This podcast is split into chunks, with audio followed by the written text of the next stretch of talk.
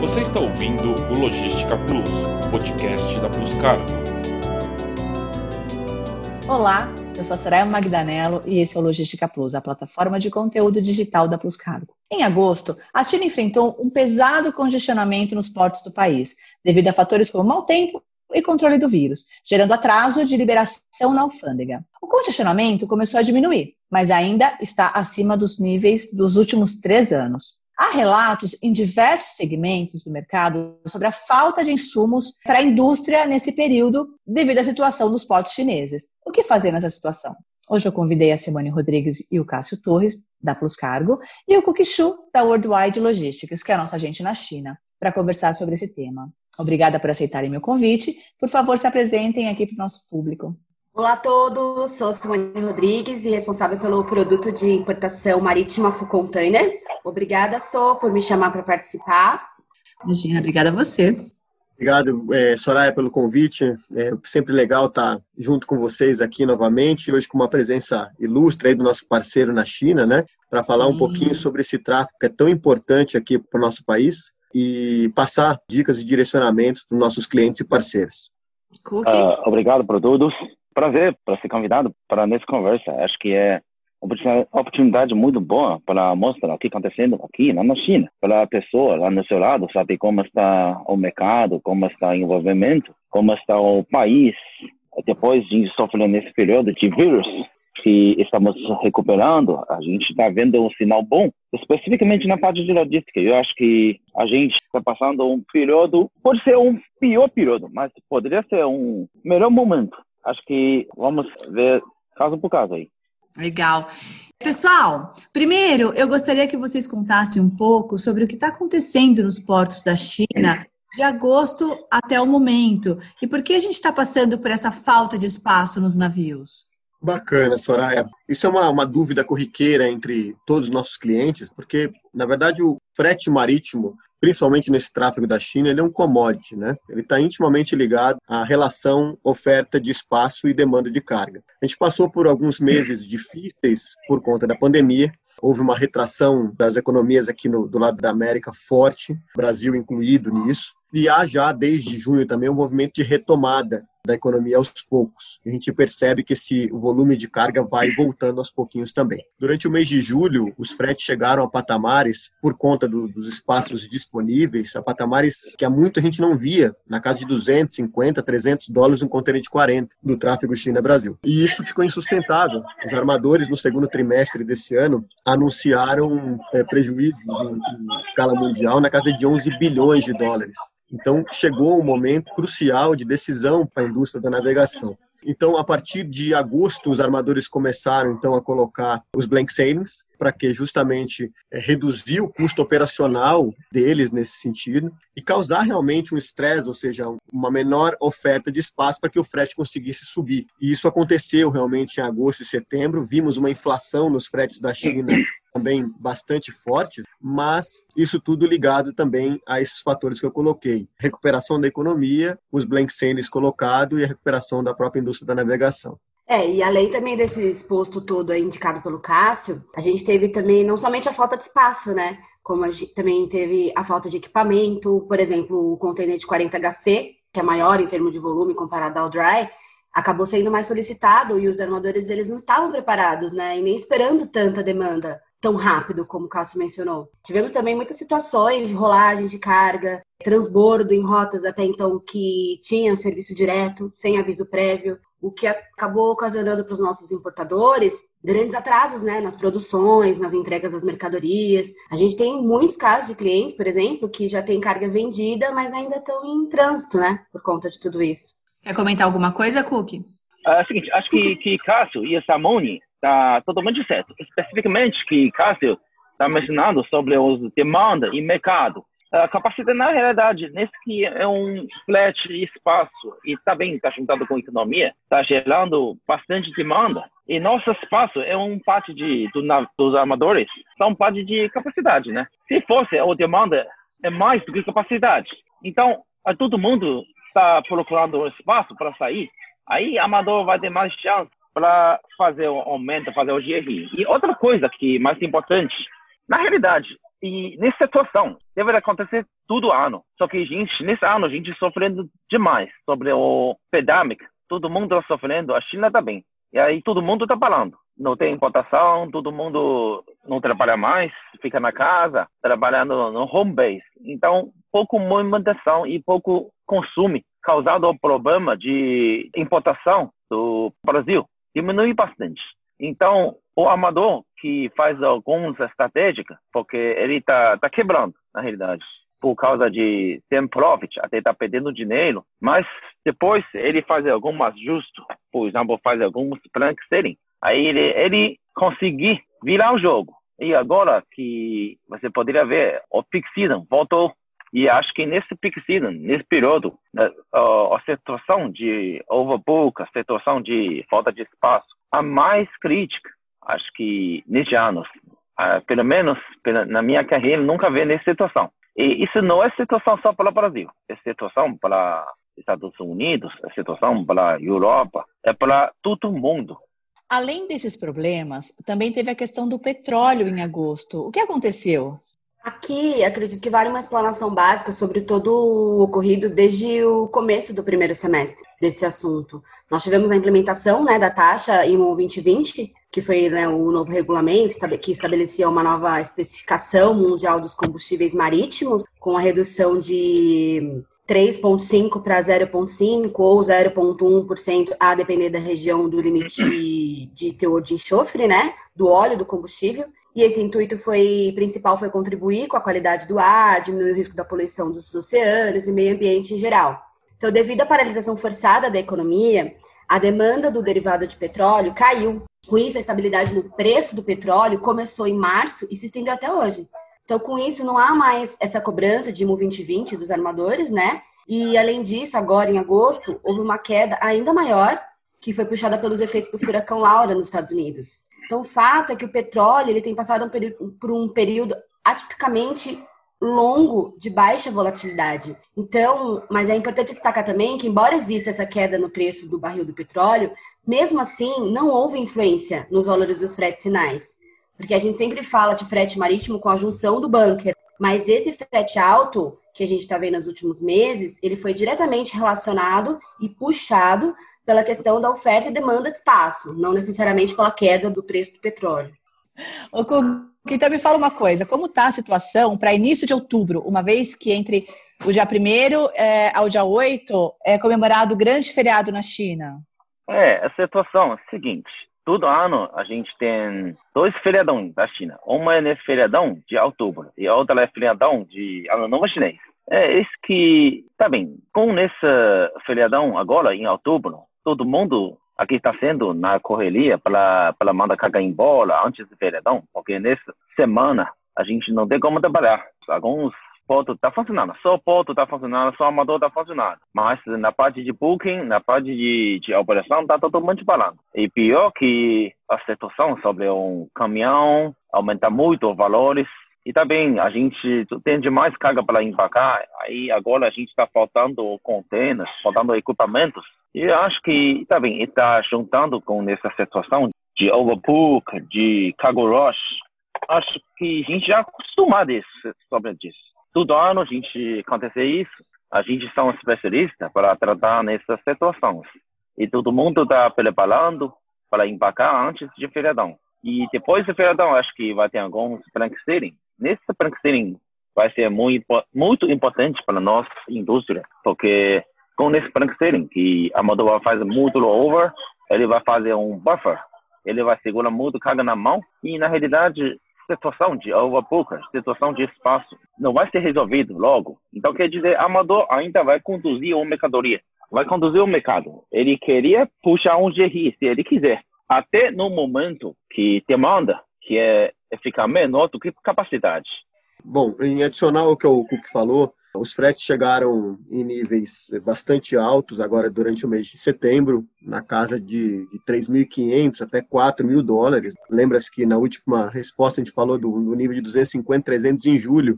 Em dois meses a inflação foi mais do que 10 vezes do que estava sendo cobrado há dois meses atrás. O que os armadores tomaram de estratégia agora após feriado foi colocar alguns extra loaders para reduzir um pouco do backlog causado devido a esses blank sailings. O frete alto ele é primordial agora para o armador se recuperar, recuperar a questão financeira dele, mas também container parado no porto durante muito tempo é prejuízo para o armador também. Por quê? Porque todo o custo, depois que o exportador entrega o seu container no porto para embarque, todo o custo de armazenagem, de movimentação de, de containers dentro do terminal do armador é por conta dele mesmo. Então, esses extra loaders que estão sendo colocados é para limpar um pouco desse backlog, desse excesso de containers, para que esse custo operacional também reduza e eles consigam buscar equilíbrio. E esse equilíbrio, uh, a gente vai ver no, no pós-feriado, é, é, a tendência, até em conversa também com o Cook, com a equipe da Worldwide, a tendência de manutenção dos fretes que nós estamos vendo em setembro não vai ter queda, como todo ano tem, né? Depois do feriado chinês, o frete tende a cair. Esse ano a gente não espera essa queda, mas também, devido a esse extra loaders, também não espera grandes aumentos além do que a gente já está vendo agora. Então, como disse o Cook, a Worldwide e a Plus Cargo, nós somos especialistas nesse tipo de condução de planejamento dos nossos clientes para evitar essa falta de espaço, esse aumento de tarifa exacerbado como aconteceu em outros anos. E existe algum horizonte para que os portos voltem à normalidade? Na realidade, é difícil para, para contar nesse momento, porque esse período é um período muito estranho, porque tem demais carga acumulando antes de pandemia, na realidade. Pois há um pneus solares, os fabricantes, até tem alguns materiais de construção para o país, no Brasil. Nesses materiais eh, eh, já tudo foi produzido. Então, depois melhorar pouco, nos epidemic, então as pessoas já começaram a movimentar as cargas. Então, causando esse problema de faltar espaço, tem demais carga aparecendo no mercado, e até agora, a situação, na realidade, a situação de espaço está melhorando muito. Por exemplo, um mês antes, atrás, a gente precisa antecipar os embarques com um mês, alguns. E agora, acho que duas semanas está suficiente para a gente conseguir espaço, com todo o planejamento. Mas com a situação, as cargas acumulando, desde de, no início de pandemia, a gente é muito difícil para a gente analisar como vai a situação. A única coisa, eu acho que vai melhorar a situação, pode ser um cargo para Natal, já deveria ser terminando. Né? Acho que no início de outubro, tudo carga, montá-lo para, para Natal, já não vai ter mais. Sobrando só alguns cargas para fabricantes, algumas cargas para construção, algumas cargas, por exemplo, para pneus solares. Nesse carga que acumulando no mercado, que falta saída, ainda vai ficar no mercado voando. Isso que eu acho que é muito difícil para mim contar quando vai ser normal. Porque nesse ano, que em 2020, é muito especial para todo mundo. Exatamente. É difícil projetar, né, ou contar com normalidade dentro de um cenário que ainda segue muito incerto, né? Tudo vai depender sempre de alguns fatores também, como o reaquecimento da economia, né, de fato sustentável, a oscilação da moeda, tudo mais. Mas a gente consegue ter pelo menos um norte do que tá, vai vir pela frente aí, como o Cook pontuou. O que eu queria destacar aqui, que é, é em adicional a isso, é que agora com a situação um pouco mais amena, comparado né, ao que vivemos nos últimos dois meses, de espaço restrito e tudo mais, a parte boa que foi abrir muitas portas de novos clientes, né? Que até então nós não conseguíamos entrar. Nós tivemos uma grande procura de importantes pontas e nós sabemos trabalhar muito bem cada oportunidade. Porque foi justamente na dificuldade que a gente conseguiu entregar né, um diferencial para os nossos clientes, que foi o cuidado de conseguir, de lutar pelo espaço no meio do caos, agilidade né, na busca de opções. Então, eu acho que tudo isso são bons legados aí que ficam para que esse mesmo cliente passe a considerar a gente como um bom parceiro logístico. Então fica aí também o nosso desafio de manter esse volume conquistado. É, gente, quais são as alternativas possíveis, na opinião de vocês, para quem precisa de um serviço LCL entre os dois países nesse período? Quais os prós e os contras dessas alternativas? Bom, bacana. É, historicamente, em momentos de alta de frete no full container, existe uma parte do volume que acaba migrando para o LCL, por conta dos valores é, por tonometro, às vezes, serem mais baixos no mercado local. Esse ano está sendo um pouco diferente essa história, porque uh, primeiro que os próprios terminais no Brasil já começaram a entender um pouco dessa sistemática e começaram a colocar limitadores é, no, na questão de armazenagem, né? Por exemplo, limitadores de peso e tonelada metro cúbico para a cobrança de uma armazenagem, com adicionais para cargas maiores. Então, o próprio cliente já está começando a avaliar isso também. E o próprio frete por tonelômetro está sofrendo um movimento nesse momento, por conta também dos aumentos grandes que tivemos na tarifa do full container, que influencia diretamente nisso. Então, para esse momento agora, primeiro é fazer uma correta avaliação da logística completa não só da questão dos valores de frete, mas também das possíveis simulações do que o cliente pode pagar de taxas e, e de armazenagem quando essa mercadoria chegar no Brasil. Isso precisa ser avaliado bastante agora, porque uma simples migração de volume do full container para o LCL, ela talvez não seja uma grande alternativa nesse momento. O grande fator agora é, que leva também os clientes a buscarem o LCL é a confiabilidade do embarque da carga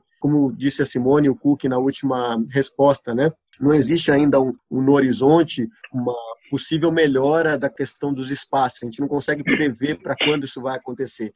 E o LCL tem essa vantagem do que do container ter uma certa confiabilidade do embarque, ou seja, a carga ela acaba saindo dentro da carga consolidada, diferente às vezes do full container. O próprio armador trata diferente o container de carga consolidada em relação ao full container na hora do corte né, da mercadoria.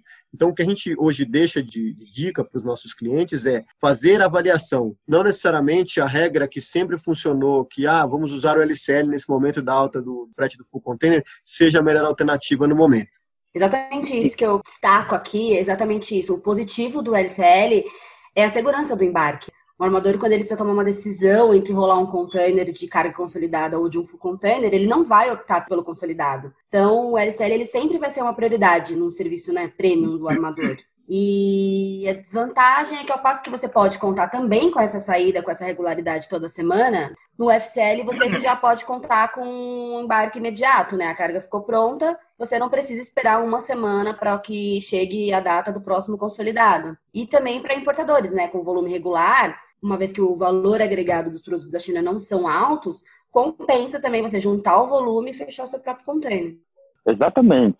Que, na realidade, se fosse um ano atrás, não, não tem como dar uma resposta boa para isso, nessa questão, porque o Worldwide não tem o próprio LCL.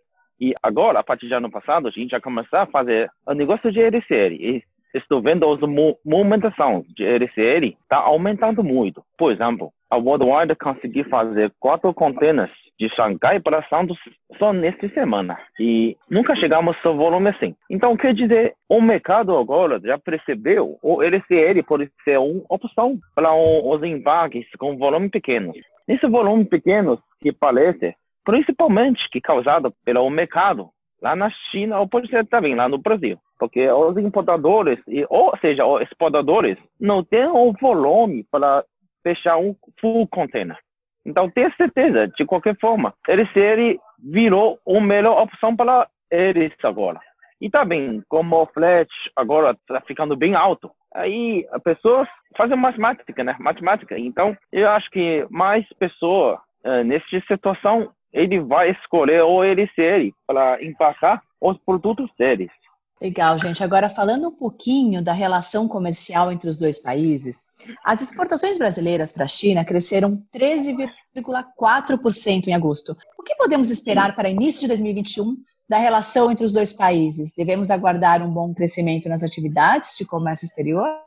Quando você comenta com relação aos 3,4%, o Brasil ele é um grande exportador de commodities, de alimentos para a China. Até não é a China a culpada disso, mas as exportações em si, uh, foi amplamente divulgado agora recentemente o aumento crescente e forte do valor do arroz nas gôndolas do supermercado. E a explicação do governo foi justamente o aumento das exportações, a redução de estoque local no Brasil. Então, isso mostra que sim, o Brasil tem crescido, mas nessa, nessa questão do agronegócio. Quando a gente fala um pouco do, de futurologia agora, do início de 2021, até pelos movimentos que a gente vem vendo dos países com relação às vacinas, aqui em São Paulo, por exemplo, já está sendo anunciada a vacina agora para o início de dezembro, a tendência é que a vida vá voltando a patamares normais do que a gente estava acostumado. E com isso a economia também deve voltar. A China continua sendo o principal parceiro comercial brasileiro e isso não deve mudar. Apesar do drive de negociação do governo ser um pouco distinto aos governos anteriores, ou seja, uma maior pluralidade de acordos, né,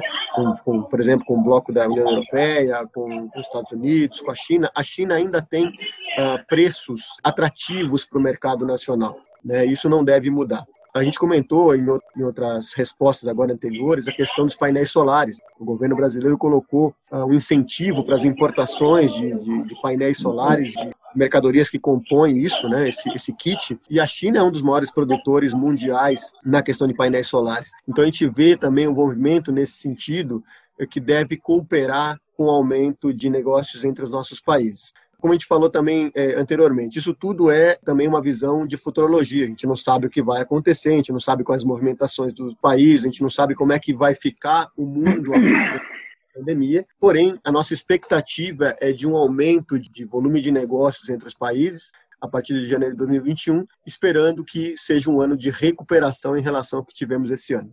Exatamente. Aqui eu vejo dois cenários que podem né, ser considerados para essa questão. Primeiro, que, por exemplo, sendo os Estados Unidos um dos principais parceiros né, comerciais da China e do Brasil também, considerando que eles tiveram aumentos aí né, nos impostos de algumas mercadorias, essa guerra comercial entre a China e os Estados Unidos, ela pode acabar nos favorecendo, né? Pois ao contrário de aumento de impostos, como o Cássio acabou de dizer, a gente teve redução de impostos, né, de diversas mercadorias. Então, eu acredito que sim, que o Brasil ele passa sim a ser um forte candidato da China, aumentar as suas exportações e importações. Por outro lado, também existe essa incerteza, né, de investidores, até de próprios investidores apostando no Brasil, por essas questões que a gente está vivenciando, políticas, econômicas e tudo mais. É, esse agravante que nós tivemos também, com destaque né, no número de queimadas na Amazônia e no Pantanal, e ainda temos um número muito elevado de mortes por conta do Covid. Então, ainda fica, embora a gente tenha esse, esse otimismo, ainda fica uma, uma, uma incerteza na questão. Cook quer comentar alguma coisa? Todo mundo sabe que a China, tanto a China, tanto o Brasil, dois países que a gente tem quatro Golden Brick Country, país que é um China, Brasil, Rússia e Índia. Como nós, China e Brasil, acho que é o maior sistema de economia no mundo. A China sempre tem muita importação, muita exportação para o Brasil, por causa de indústria, por causa de consumo lá no Brasil. Também, a China sempre tem um consumo muito grande, como o caso está falando, alimentação. A gente sempre que tem importação de outro país, como a Austrália, Argentina e Uruguai, as carnes. E também o Brasil também é o maior negócio, um dos maiores negócios dele, e também é alimentação. Com essa demanda da China, consumo, que acho que sempre vai, vai crescer. E também, na parte de política, talvez a China vai escolher alguns parceiros deles. Pode dizer, especificamente depois nessa guerra de economia entre a China e Estados Unidos, e alguns países parecer não é tão amigo da China. Então, o governo chinês vai escolher o, o parceiro deles. Eu acho que o Brasil pode ser uma melhor opção a gente tem grande população, tem grande consumo e mais importante, os dois países têm a própria indústria. Né? Isso que é totalmente que faz o Brasil diferente com a Argentina, com outros países na Norte América. Por esse motivo, eu acho que o governo chinês vai aumentar bastante na parte de budget, ou pode ser na parte de planejamento, para importar mais alimentação do Brasil para a China. Pode ser me lembra alguns churrascos bons, né? Carne bom lá no Brasil vai ter que entrar na China. E também, menos alimentação, acho que outros negócios a gente poderia também fazer, né? Porque nesse período, acho que você que já fez a parte de exportação, também sofre muito. Por exemplo, a China, quando o frete está muito baixo, todos amadores levando os containers vaziando para o Brasil.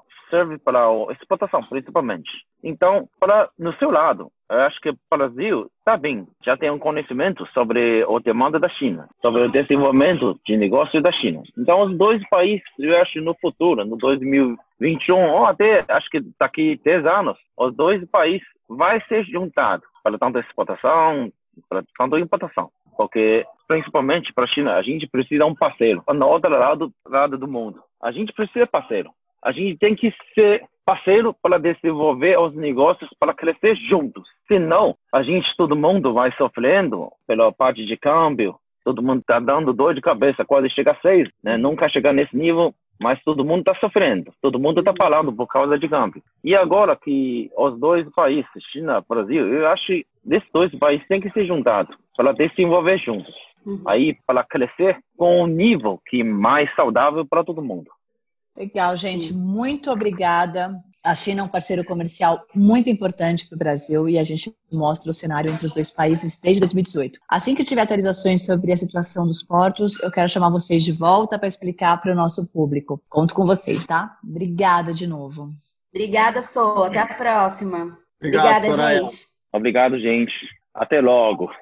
Cook, muito, muito obrigada mesmo por arrumar um horário pra gente. Eu sei que o fuso horário é complicado, por isso que foi muito legal a tua participação no nosso podcast. Muito legal ter você aqui. Meu prazer, na realidade. Meu prazer. Obrigado a vocês. Agora você pode conversar com a equipe de especialistas da Plus Cargo pelo WhatsApp, entre em nossas redes sociais ou no nosso site, que já divulgamos o link. Esperamos por vocês no nosso canal. Obrigada e até a próxima. Você ouviu o Logística Plus, podcast da Plus Cargo.